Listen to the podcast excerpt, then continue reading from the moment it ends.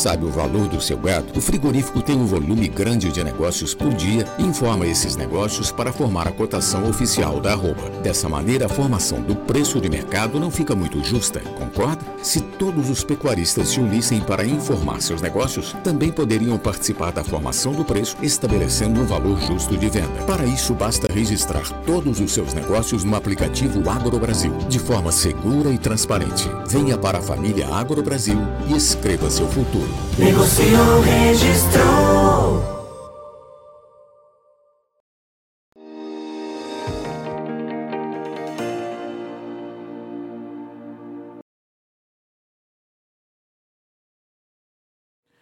Olá, muito bom dia a você que está nos acompanhando aqui no Notícias Agrícolas, esperando pelas informações do mercado do boi.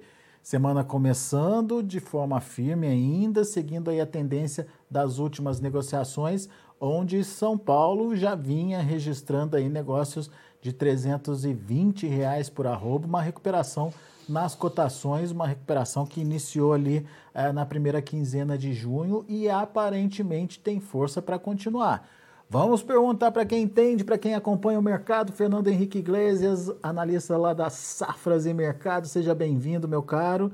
Ah, obrigado por estar aqui com a gente mais uma vez. Dá para dizer que a tendência ainda é de alta, mesmo depois de uma reação, já uma mudança já de patamar nos preços que a gente viu acontecer nas últimas semanas, nos últimos dias aí, Fernando? Seja bem-vindo. Bom dia, bom dia a todos que nos acompanham. É prazer estar aqui em mais uma oportunidade no Notícias Agrícolas. E sim, o mercado do boi continua muito firme, tem potencial para novas altas. Na segunda quinzena do mês, agora, na segunda quinzena de junho, a tendência é até que o mercado deu uma esfriada, com um ou outro negócio acima da referência média, que também não é nada de anormal para esse período do mês, é né? uma época em que a reposição entre atacado e varejo flui de uma maneira mais lenta, ela não tem aquela, aquela reposição tão acelerada quanto na primeira quinzena com a entrada dos salários. Então está tudo dentro do, do normal para essa época do mês. Mas, de qualquer maneira, o movimento foi bem consistente. Saímos de um mercado aí em São Paulo que as negociações aconteciam entre 290 a 300 e agora para animais padrão China e agora já tem negócios novamente acontecendo a 320 é, com frigoríficos operando com escalas mais curtas. Então, realmente a gente vê o mercado é, menos ofertado, escalas é, encolhendo e com isso os preços do boi gordo vão naturalmente subindo. Muito bem. Agora, se a gente tiver que analisar fundamentos, o que, que te faz acreditar, além dessa questão das escalas encolhendo, que tem essa tendência de continuidade aí, Fernando? Bom, o primeiro aspecto que nós precisamos considerar é a oferta. A oferta, nesse período de transição entre safra e entre safra, ela tende a ser restrita. Ela, vamos, o mercado vai voltar a trabalhar aí com uma oferta enxuta de animais terminados, com menor volume de boiadas disponível, e isso acontece por questões envolvendo prim o primeiro giro de confinamento. Quando o confinador invernista tomou a decisão dele pelo confinamento, a estrutura de custos era diferente do que é agora. Primeiro, pela reposição. Naque, naquele momento de tomada de decisão, a reposição era muito cara. Por exemplo, o boi magro estava superando 4 mil reais a cabeça naquele período do ano, e com isso acabou afetando essas decisões do confinador invernista que é bastante compreensível. O preço da nutrição animal também era muito acentuado naquele momento, e pesando na balança, nós vamos ver aí um primeiro giro de confinamento um pouco mais tímido, um pouco mais discreto esse ano, com perspectiva de avanços mais consistentes dessa oferta para o segundo giro de confinamento. Muito bem, daqui a pouquinho a gente fala desse segundo giro e das perspectivas aí para o segundo semestre. Mas é, de olho no que está acontecendo agora no mercado, é, além disso, tem uma exportação que está firme, né, Fernando? Sim, apesar dessa política que a China vem adotando de tolerância zero contra a Covid-19 em embalagens, que vai embargando provisoriamente certos frigoríficos brasileiros, as exportações vão muito bem em 2022, mas muito bem mesmo. Estamos indo para maio, foi mais um mês em que a arrecadação superou um bilhão de dólares, então, um resultado espetacular. Mais do que volume, nós temos que citar aí a receita. A receita realmente é muito robusta. É, é o terceiro mês seguido que o Brasil arrecada mais de um bilhão de dólares em venda de carne bovina. Então, são resultados que falam por si só. né? um, volume, um volume financeiro muito grande, o que justifica esse frigorífico exportador a pagar um preço diferenciado pela roupa do boi gordo. Ele tem uma capacidade financeira, um fôlego financeiro muito maior do que os frigoríficos que operam apenas no mercado doméstico.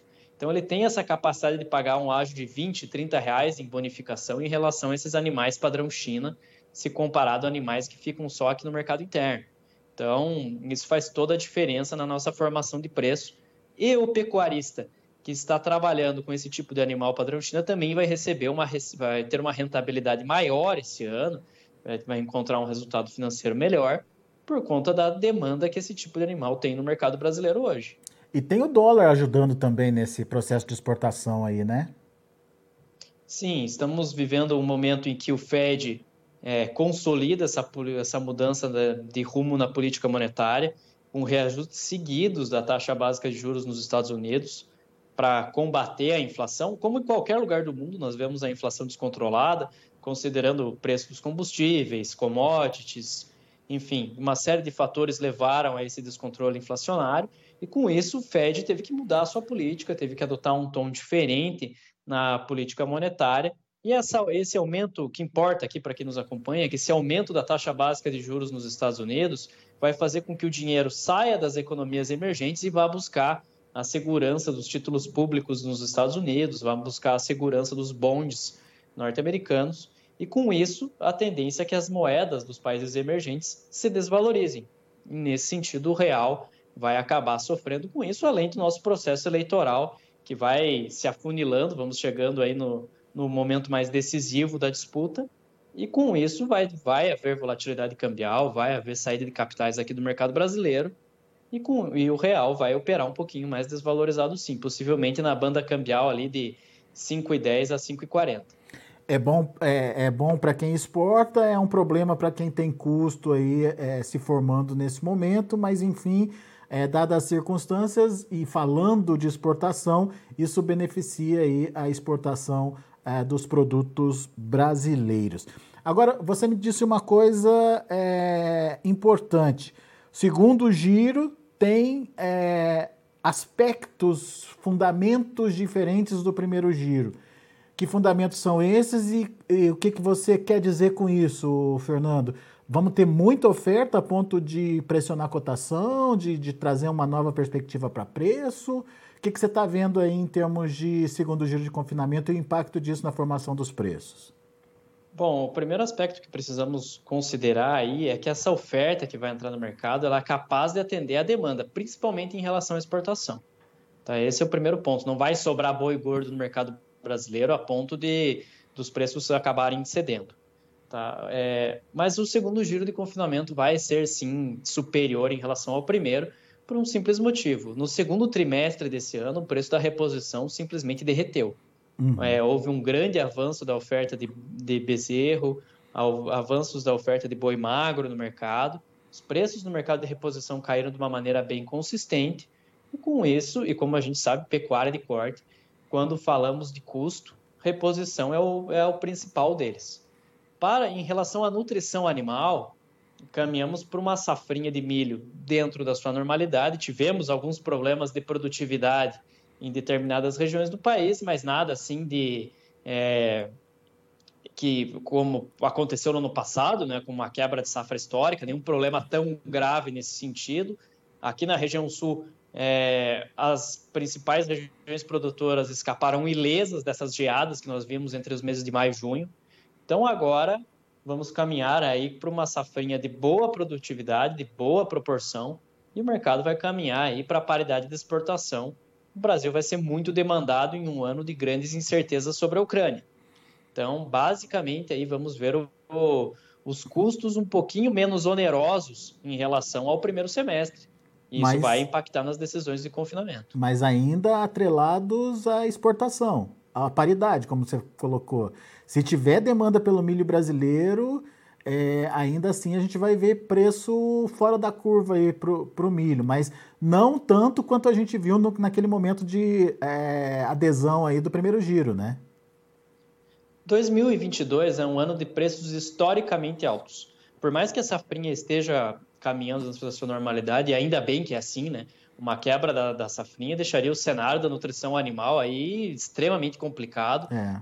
tornaria o quadro extremamente difícil. Vão ser preços historicamente altos. Por mais que a safrinha seja grande, os preços aí vão se manter num padrão histórico bastante acentuado. Uhum. Não tem como a gente, a gente é, mudar gente, esse quadro. E a gente tem uma demanda mundial muito forte pelo milho por conta da guerra na Ucrânia, né, Fernando?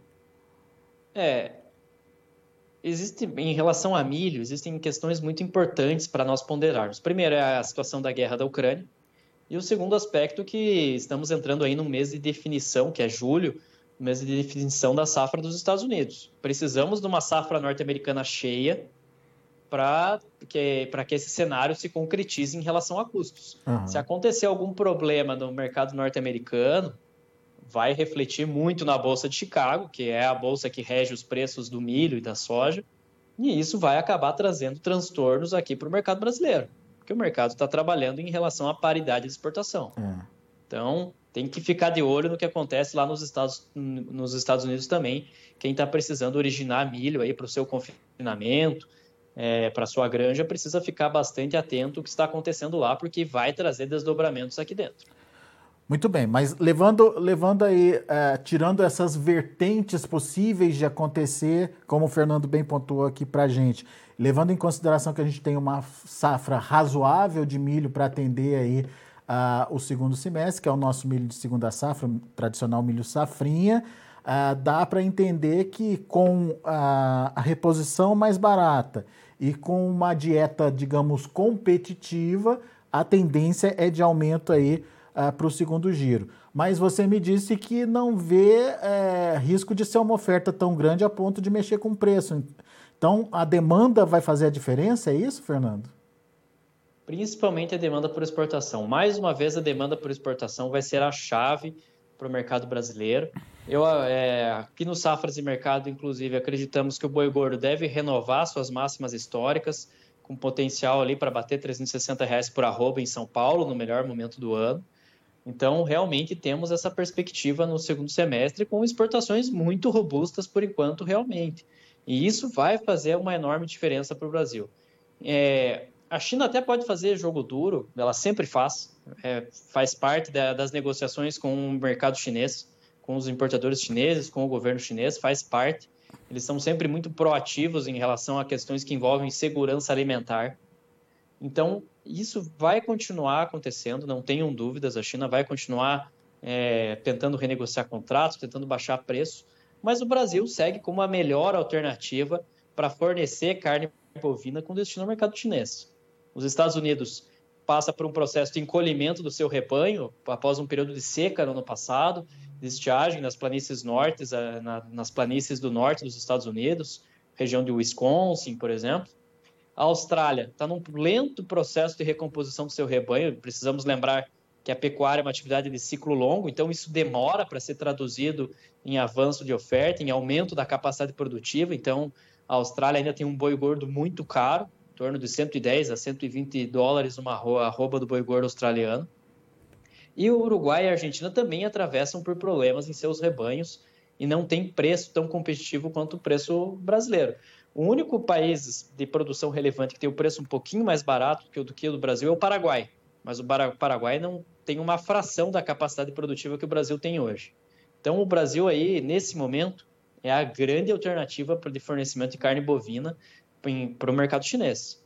É aquela relação de codependência que a gente sempre conversa. Então, por mais que a China, que, nós, que o Brasil seja dependente do, da China na exportação de carne bovina, e é, a China também depende do Brasil para fornecimento dessa proteína. É, e eu acho que outro, outro fator que a gente tem que levar em conta para justificar, inclusive, esse segundo giro mais, é, mais denso ou maior do que o primeiro giro, é o preço no, no, na B3 que também melhorou, né, Fernando? Exatamente. A curva futura hoje é mais interessante, principalmente para o contrato outubro, que é o contrato ali que concentra as operações de hedge no, no mercado do boi. Os preços são mais atraentes do que eram ali durante o mês de maio, por é. exemplo. É, a dinâmica de mercado está colocada ali e basicamente o que nós que temos observado é que os fundamentos para alta, por enquanto, eles são mais consistentes do que os fundamentos para preço mais para preços mais baixos no mercado do boi, por enquanto. É, tem, claro, tem que ficar bastante atento em relação às movimentações do dia a dia de mercado, ao que a China faz em relação às suas importações de proteína animal. Tudo isso tem peso nessa, nessa nossa situação, nesse nosso dia a dia. Então tem que ficar realmente acompanhando, porque são muitos elementos aí que podem acabar mexendo. Mas, no geral, a tendência, por enquanto, é de preços mais altos aí, principalmente entre os meses de agosto a outubro. Muito bom. Fernando Henrique Iglesias, meu amigo, obrigado mais uma vez pela sua participação conosco aqui no Notícias Agrícolas. Volte sempre, Fernando. Eu que agradeço a presença, é sempre um prazer participar e até a próxima. Valeu, até a próxima. Tá aí. Análise feita pelo Fernando Henrique Iglesias lá da Safras e Mercado, trazendo boas perspectivas para o segundo semestre. Apesar de um aumento na oferta do segundo giro de confinamento, não é, é uma oferta plena e, portanto, com uma demanda aquecida, uma demanda favorável aí, o que tradicionalmente acontece, é, principalmente no último trimestre do ano, o Fernando acredita que sim, que a gente pode ver de novo é, as máximas é, de preços sendo é, seguidas e renovadas, inclusive. A gente, obviamente, vai ficar de olho nesse mercado e principalmente acompanhar o desempenho das cotações a partir de agora, com essa possibilidade de mudança de patamar de preços, com inclusive fundamentos que justificam uma alta nas cotações daqui para frente. Você aqui com a gente acompanhando, fica sempre bem informado, é, porque todo dia tem uma análise do mercado do boi. Você que está acompanhando a gente pelo YouTube, não se esqueça, faça a sua inscrição, se inscreva, é, dê um joinha ali e uh, nos ajude a divulgar também as nossas transmissões pelo YouTube, que é o Notícias Agrícolas Oficial. Lá no YouTube você procura pela gente lá é, como Notícias Agrícolas Oficial. Combinado? Deixa eu passar as cotações para vocês, cotações que estão em andamento lá na B3. De olho na tela, o junho, 324 reais, está subindo 0,05%. Pouquinho, mas enfim é positivo. O julho, R$ 334,30, alta de 0,09%. E o agosto, R$ 336,30, está caindo 0,21%, mas com possibilidade aí de alterar, como aconteceu nos, nos vencimentos mais próximos. Novembro sem negociação eh, e o indicador CPEA R$ 320,50, subiu 0,88% ah, na eh, sexta-feira passada. Muito bem, são os números de hoje. A gente vai ficando por aqui. Agradeço muito a sua atenção, a sua audiência. Continue com a gente. Notícias Agrícolas, 25 anos ao lado do produtor rural. Participe das nossas mídias sociais no Facebook Notícias Agrícolas, no Instagram, arroba Notícias Agrícolas e em nosso Twitter, arroba Notiagre. E para assistir todos os nossos vídeos, se inscreva no YouTube e na Twitch Notícias Agrícolas Oficial.